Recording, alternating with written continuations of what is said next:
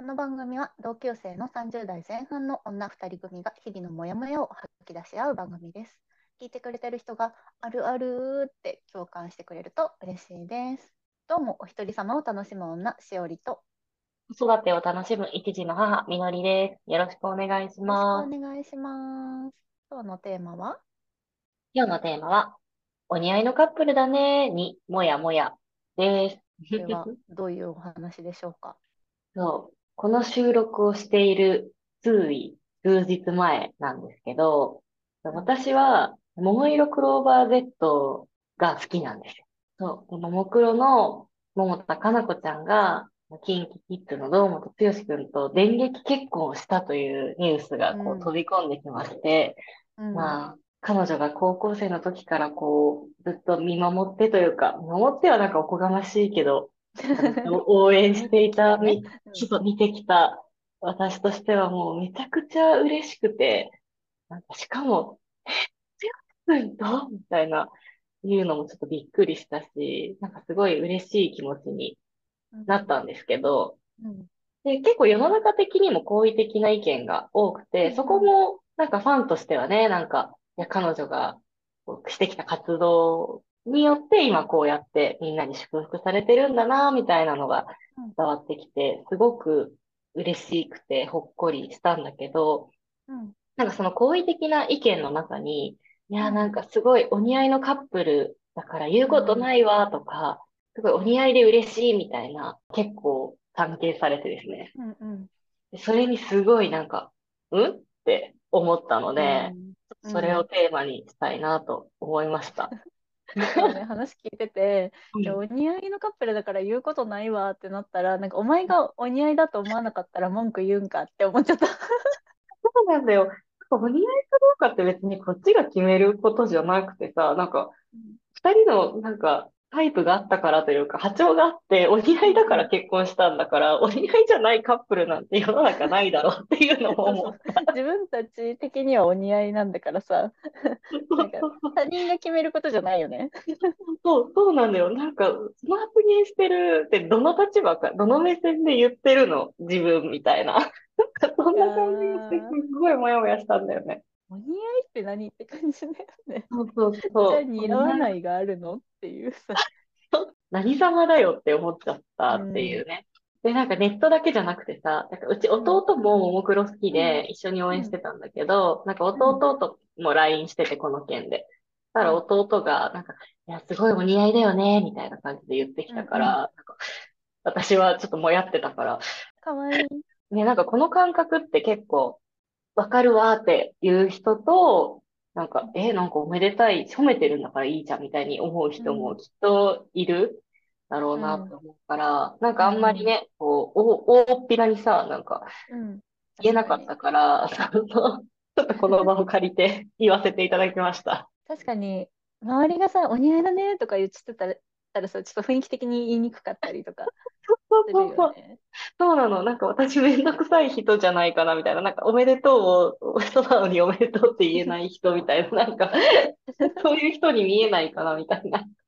そうだよね。私はさ、あの別にどちらかがうん推しとかではなく、うん。あの両方さ、あの友達にそのうんオタクっていうか、をやってる人たちがいるので、だから KinKiKids のオタクの友達もいるし、うんあの、ももクロのオタクの友達もいるみたいな感じで、うんまあ、なんか、あの、親戚みたいな、うんうん。知ってる。遠い親戚みたいな感覚だから、うん。そんなにあのすごく嬉しいとかもない。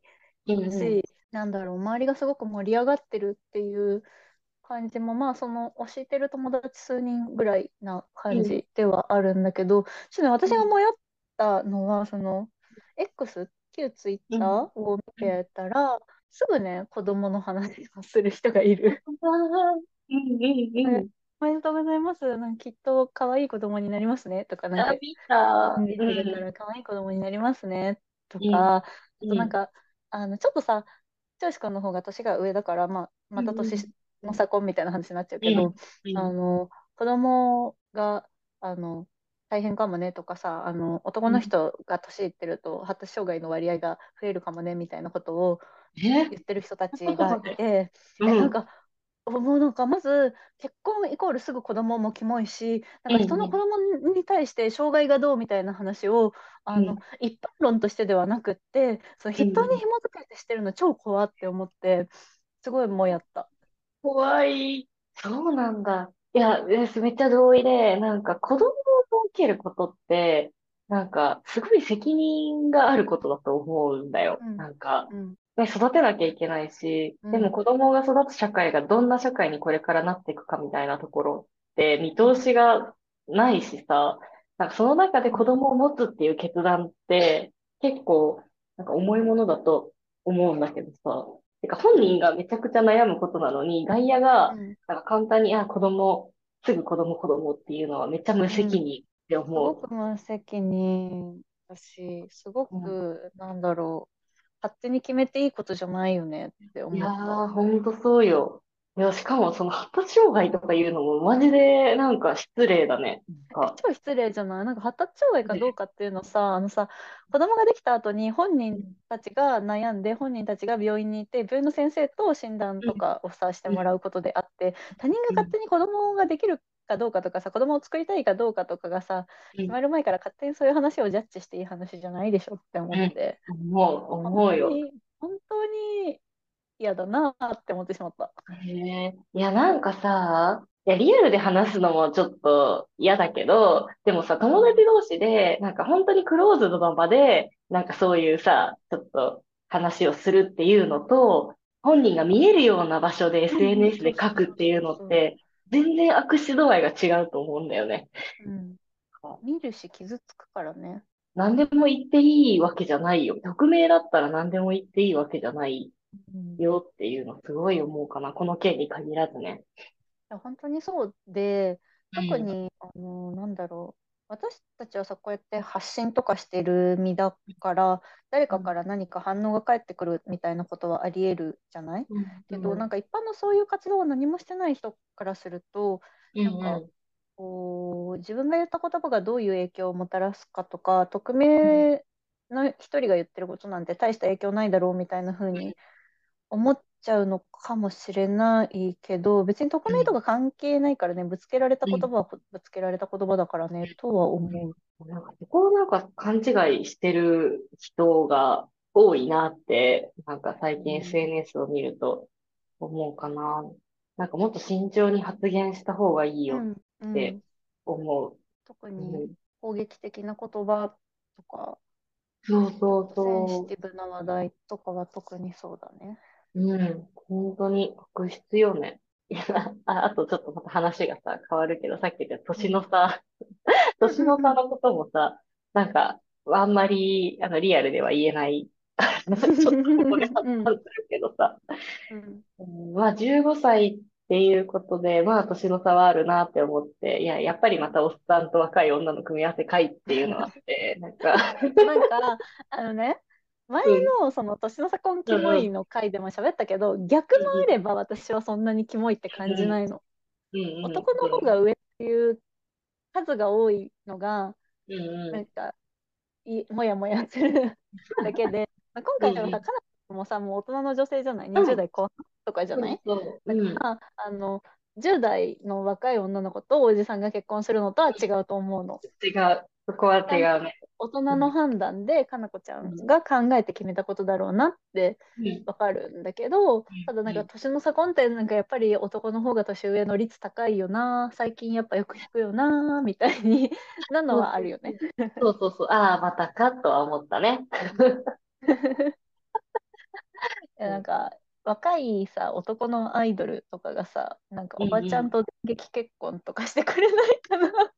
ん。いや、してほしい。なんか昔一回あったよね。ジャニーズのことさ、吉田羊がさ、なんか取られ、うーん、叩かれてた気がする。うん、叩かれてたね叩かれてた男よね。はそんなに叩かれてる印象ないけどね 男がそう。年上の時はいや、ほんとそう。確かにそうだよ。いやおかしいよ。不均衡ですわ。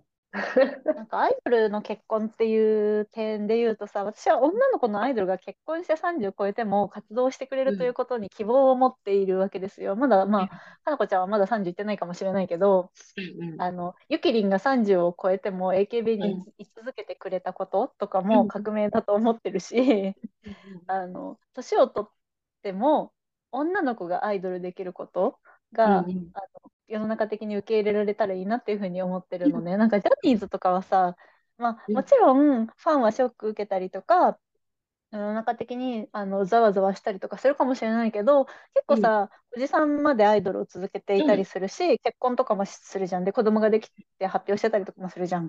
うんうんけど、女のアイドルってなんか25歳ぐらいになると定年みたいなさ、そうそうそう。続けられなかったりとか、まあね、結婚とかさ、熱愛報道とかでさ、すごいバッシング受けたりとかしやすいから、うんアイドルっていうものを続けながらうん結婚するとかっていうのは、うんね、あのレミちゃん離婚しちゃったけど、ももクロは2人目じゃない？結婚自体が。ももクロには手を起こしてほしいと思っている。私もそう思う。で、彼女たちならできると思っている。って思っている。そうなんだよね。いや、なんかアイドルって何かみたいな感じだけど、なんか結構、その、20代後、ね、後半になって消えていく、なんか活動しなくなっていくの人たちのアイドルっていうのはさ、結構恋愛対象だったり、うん。なんかそういう、なんか、ああ、かわいい。なんか、めでる対象みたいな、なんかそんな感じがするけど、ね、もっと人間性とかさ、なんかそういうところを好きになってたら、別に結婚しようと、子供がいようと、関係ないうん感じがするから、なんかそういう意味合いのアイドルが増えていくといいなっていうのも思うかな。歌って踊ってああいうアイドルっていう形式の仕事をしててもいなんか恋愛とか色恋ではない形態があってもいいなって思うよね。そうだよね。そうそうそなんかもはやアイドルとアーティストの境界線どこって感じはするけう。ど。思った、今、い今ね、それ思ってたの。例えばさ、Perfume とかはさ、アイドルからアーティスト路線に切り替えたみたいなこと、うん世の中的には言われてるわけじゃん。うんうでもなんか彼女たちは何も変わってないように私は見えるわけ。ん。うんうん。わかる。だからなんか境界線どこなんだろうと思って、勝手にその私たち側がそういう、なんて言うんだろう、色恋であったりとか、あと女の子だったら、なんていうの？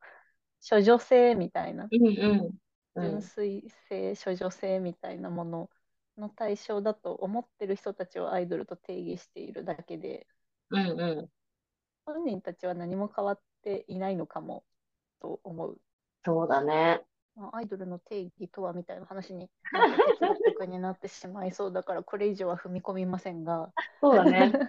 話変わるけど、なんかもや、もやもやしたのは、お互いノースキャンダルで結婚したのが本当にすごいみたいな。アイドルはこうあるべきだみたいな。なんかそういうノースキャンダルだったからこそ、他のアイドルもこれを見習うようにみたいな感じの。スキャンダルって熱愛報道ってことだよね。そう、熱愛報道ってこと。結婚報道はスキャンダルじゃないんだよね。じゃない、じゃないです。そうそう、じゃない、じゃない。そうっていうの言われてるのもさ、なんか、うーん、どうなんだろうみたいな。なんかスキャンダルがないイコールプロ意識が高いみたいな、なんか、あのも、なんか、それ本人の責任なのかなみたいな感じもするんだよね。あ、らんな。ちょっといろんな、いろんな宗派のオタクがいるじゃん。あの、私、宗派っていう言葉を使うんだけど、いろんなさ、あの、同じ、うん同じ人を信じてでもさ、いろんな宗派のさ、ああ、いるね。い同るいる。じ宗教でもいろんな宗派があるみたいにさ、いろんな宗派の人がいるから、ん逆にさ、そのさ、前振りなしで急に結婚された方がショック受ける人とかもいそうじゃない？まあ確かに。そう、だからなんか、ちょっとよくわかんないなって思っちゃった。それは、それは君がそうしてほしいっていうだけでしょっていう。うんうんうん。いや、そう、間違いないね。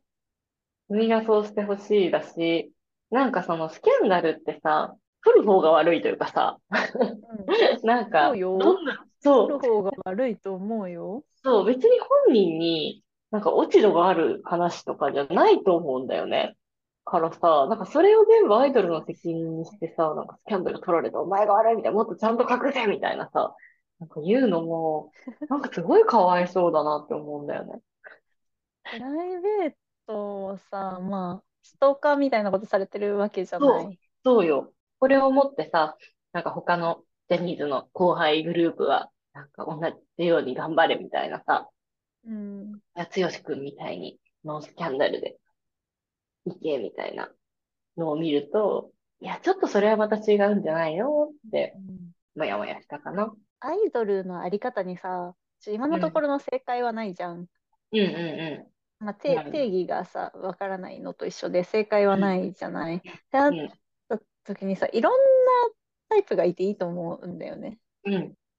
確かにね。で、自分のタイプ、思うタイプのアイドルをさ、うん。応援すればいいだけで、うんうんスキャンダル、まあ、いわゆるスキャンダル的なものがある人、ない人とか、うん。うん。いろんな人がいていいんじゃないっていう。自分のある、思うあるべきアイドル像を押し付けないってういう、ん、そうそうそうそう。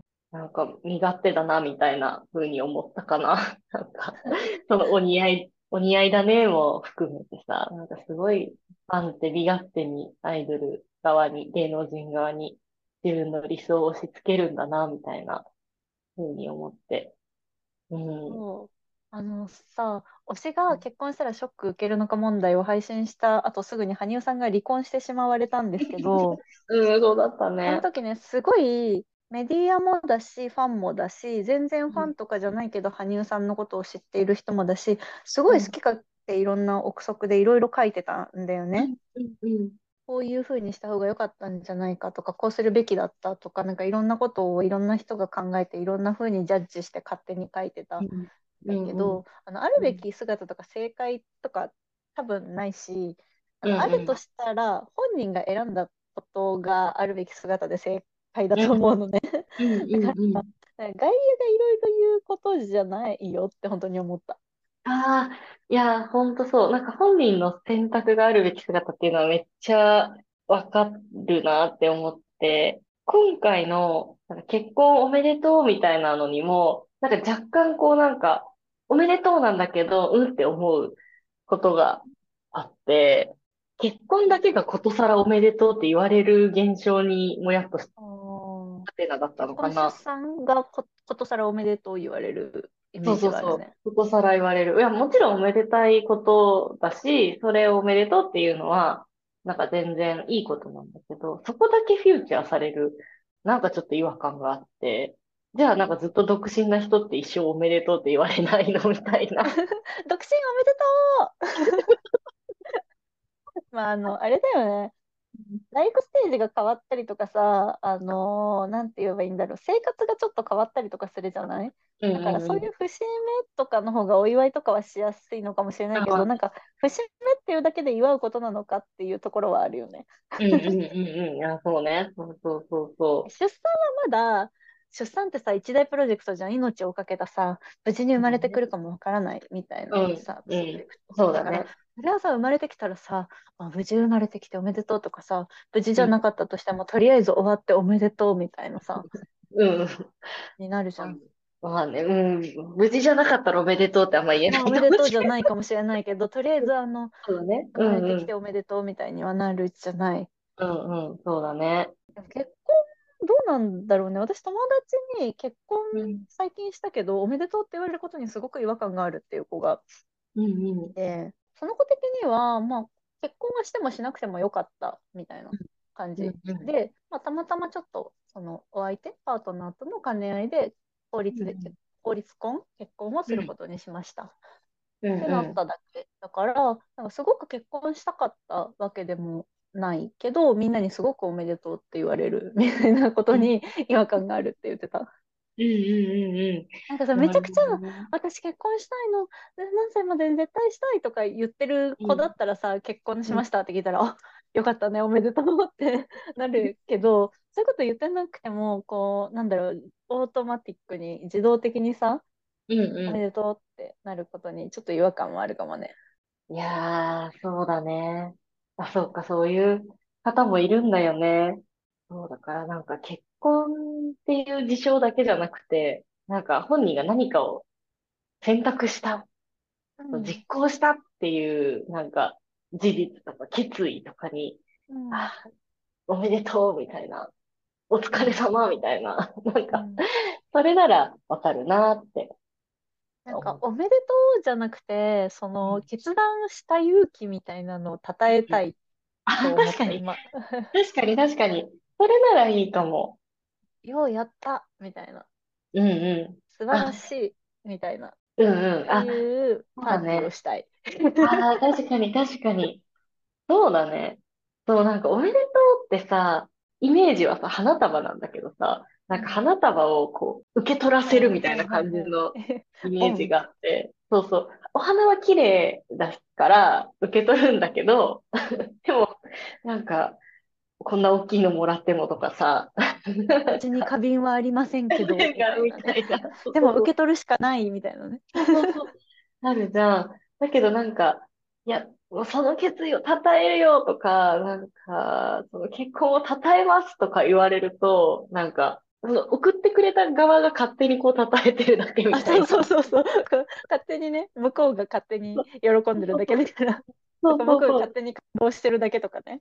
そうそうそうそう。だからそんなにこうなんか押し付けられた感がなくて、言われた方はなんか嬉しいかも。なんかあんま重くなくて、いいかもって思った。